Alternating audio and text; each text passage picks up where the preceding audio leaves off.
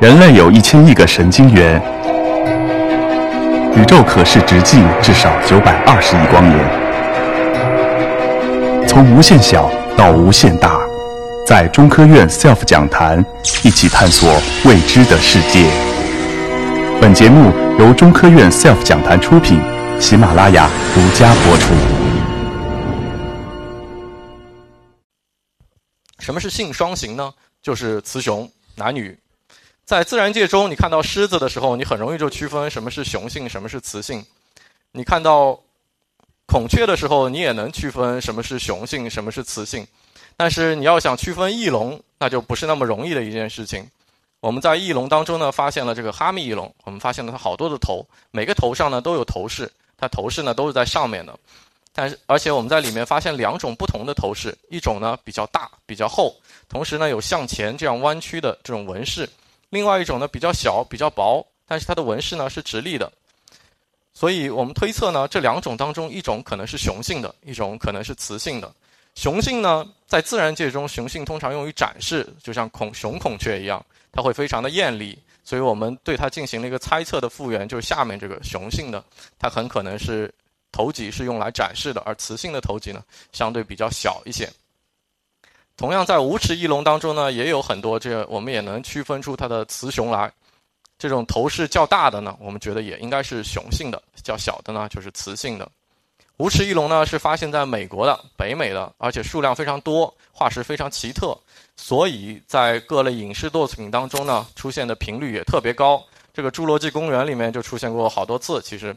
然后呢，在《冰河世纪》里面出现了一个疑似的无齿翼龙。为什么说是疑似呢？因为无齿翼龙嘛，顾名思义，它是没有牙齿的。但是这个无齿翼龙其他形态都很接近，但就是它是有牙齿的。然后呢，不光是这个影视作品里有，玩具上也有。你看这个玩具，它就是一个无齿翼龙，长着牙齿。为什么呢？大概是我猜测，或者是我们大家猜测，这个可能觉得如果一个翼龙没有牙齿，是不是很没有气势，不好看呢？所以他就给它加上了牙齿。就是这种偶然性呢，我们在。呃，零三年的时候，一个德国的古生物学家，他在研究巴西的一件标本的时候，发现这样一个东西。其实它的头的形态呢，整体上跟无齿翼龙非常相似，但是它是有牙齿的。他想，既然这种有牙齿的无齿翼龙已经在玩具中出现了，那我们不如叫它玩具翼龙吧。于是就有了这个玩具翼龙。然后在中国呢，我们又找到了一个跟这个玩具翼龙非常像的东西，它的头的形态呢，也跟无齿翼龙比较接近吧。然后它嘴里也有牙齿，它的牙齿都非常的长。当它的嘴闭合的时候，它的牙齿可以伸出它的头很大的距离。这个你还记得吗？就是你们选的另外一个答案，选错了的答案。这个叫猎手鬼龙。那我们接下来说的呢是翼龙的蛋。翼龙呢是这这是在全世界分布的翼龙蛋，主要在中国发现的最多。在除了中国以外呢，在阿根廷还发现了两个。呃，在中国呢，除了在新疆哈密之外呢，发现的数量也不超过十个。但是最近我们在新疆哈密发现了超过两百枚的翼龙蛋。我们一会儿再看这个两百枚的翼龙蛋。我们先看看全世界发现的前三枚的翼龙胚胎。这是在两千零四年的时候，一年报道了三个。在这之前呢，大家有个这样的推测：翼龙是一种爬行动物。那么爬行动物都是卵生，那么翼龙也是卵生。这只是一个推测。直到零四年发现了真正的翼龙蛋之后，我们确认翼龙确实是卵生。这是另外一件翼龙化石，它上面保存了翼龙和它的蛋，它的蛋在这儿，这就是它的蛋的位置。然后呢，我们后来又找到了一件标本，这个标本是什么情况呢？其实这个标本呢，就是另这个标本的另外一半。我们来回，我给你演示一下，它的化石呢是这样的，这是岩层。化石在这儿，然后上面又有岩层盖上，它形成页岩。然后我们采集的时候把它啪打开了，这边留下了大部分的化石，这边留下了小部分的化石。所以这两个是同一个化石的正负面，我们称之为正负面。在这个负面上呢，我们找到了两个蛋，然后做了一个复原图。然后大家看到身体里的两个圆圈圈呢，就是它的蛋。这两个蛋呢，大小相当，我们认为发育程度也相当，所以我们觉得。翼龙很可能是具有双侧发育的输卵管，这有什么特别吗？有特别，因为在现生的鸟类当中，大多数的鸟类，除了一些猫头鹰或者是一些猛禽，它们大多数的鸟类都只有单侧的输卵管发育。有这样一个观点认为，鸟类的这种单侧输卵管的退化很可能与它的飞行相关，是为了减轻它的体重。但是在我们这个翼龙当中，我们发现两侧输卵管同时发育，同时产生两个蛋，并不影响它的飞行。所以，鸟类的单侧输卵管退化的理论当中的一个解释很可能是不太对的，可能有其他的更多的解释。这是我们在哈密发现的三维保存的一个全世界第一枚三维保存的翼龙蛋。我们可以看到它的在表面上有一些裂纹，裂纹说明什么呢？它表面是硬的，是硬壳的。同时呢，你看到它有一些凹陷，凹进去的，那这说明它是一个塑性的，那可能是软壳的。那这个蛋到底是硬壳的还是软壳的呢？我们找了一个现生的锦蛇的蛋，然后做了切了个片，做了个扫描电镜。然后扫描电镜上观察了一下这样的东西，你看到这个绿色的是什么呢？是它的钙质层。你知道什么是钙质层？你想一想，你吃过的鸡蛋，鸡蛋外面硬硬的那个壳就是钙质层。这个钙质层呢，它非常薄，它只有六十微米，而鸡蛋呢，差不多有三百微米到四三四百微米左右吧。然后这个蓝色的是什么呢？是它的鞘膜层。在锦蛇当中呢，这个鞘膜层是两百微米厚，在鸡蛋当中呢就非常薄。你想想鸡蛋。除了蛋壳和那个蛋白之间是不是有一层薄薄的膜？那个就是这个蛋鞘膜层的位置。在翼龙当中呢，我们发现这个层很可能很薄实。为什么呢？我们觉得，呃，我们刚才之前也一直说到的，保存为化石的大多数是它的硬的部分，软的部分呢很可能没有保存。所以我们推测，翼龙和锦蛇可能有非常相似的一个蛋壳结构，薄薄的钙质层，很厚的鞘膜层，形成了我们看到刚才看到的既有塑性的变形，又有。脆性的破裂的这样一个结构，这就是我们刚才说的这个两百枚翼龙蛋在一起，同时还有十几个翼龙的胚胎。大家可以近距离看到这个，这个很多的蛋，这些上面圆圆的、椭圆形的，差不多每一个在五六六厘米左右的，就是翼龙的蛋。同时还有一些骨骼。这是我们发现的当中唯一一个保存有翼龙头部的一个，这是一个下颌，你看到一个 V 字形的结构。对吧？这就是它的下颌。我们通过各种方式来了解这个下颌上有没有牙齿。很遗憾，我们没有找到牙齿。这个呢，让我们得出这样一个推测：很可能这种翼龙在孵化之后呢，还没有牙齿，它还不能自己捕食，还需要父母的照顾。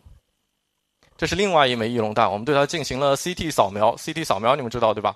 然后进行了三维重建，这就是它里面的骨骼的部分，各种各样的骨头在里面。我们拿出其中的两个给你解释一下，一个是肱骨，一个是股骨。肱骨是什么？肱骨我们一直提，因为它在翼龙当中很有特色。股骨是什么呢？就是你的大腿，就是股骨，大腿里面的骨头就是股骨。我们看到这个肱骨呢，在这个胚胎当中跟其他的化石不一样的地方呢，就是这个箭头所指的位置叫三角肌棘，是附着三角肌的位置。不一样的是什么呢？它还没有发育。所以我们推测呢，这个翼龙在刚刚孵化之后，它很可能还不能飞行，飞行的这个肌肉还没有完全形成。但是在这个我们看到这个大腿骨骼上面，你看到红色箭头指的呢，就是股骨头、股骨颈的位置。股骨头、股骨颈是什么？就是人也有这个结构，对吧？它跟你的这个腰带联系在一起，这股骨头在里面可以转。就在翼龙当中呢，在胚胎里，它的股骨头和股骨颈已经发育了，说明。很可能这个翼龙在孵化之后，它就具有了地面行走的能力。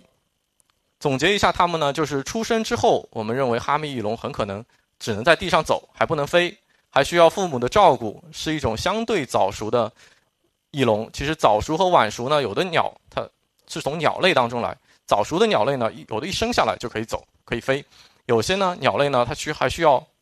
父母抚育很长时间，就像人，他刚生下来之后还需要父母的照顾相当长的一段时间。这是我们作为他做了一个复原的图。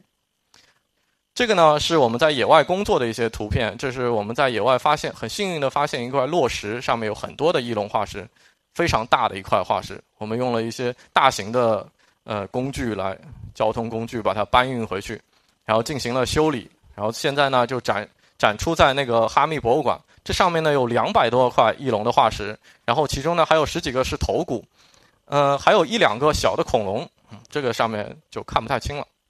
好，谢谢大家，我今天的报告就到这儿。接下来呢，就是大家最喜欢的互动环节了，开始。呃，恐龙研究是如何确定嗯恐龙的皮肤的样样式的？你这个问题问的很好啊！